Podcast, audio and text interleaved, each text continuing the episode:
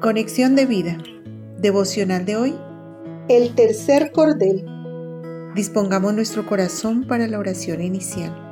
Gracias Señor, porque el hilo de tu amor nos une, nos hace uno, para que todos conozcan que tú estás en nosotros, los que hemos creído en el nombre de tu Hijo Jesús.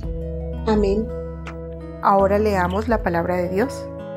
Eclesiastés capítulo 4 versículo 12 si alguno prevaleciere contra uno, dos le resistirán, y cordón de tres dobleces no se rompe pronto.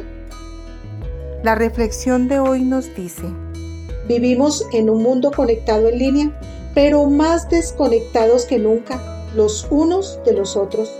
Nos dividen formas de pensar y creencias diferentes, pero sobre todo, con certeza, nos divide el pecado porque nos aleja de Dios y su perfecta, buena y agradable voluntad y también del amor a nuestro prójimo.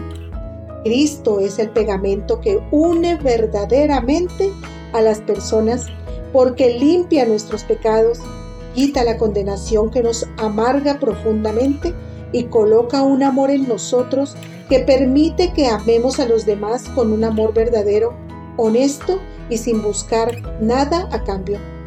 Cuando experimentamos ese verdadero amor puede haber diferencias, pero no divisiones, pues somos seres únicos que vamos conociendo y madurando en la verdad que nos une en amor y es Cristo mismo. Él es la verdad.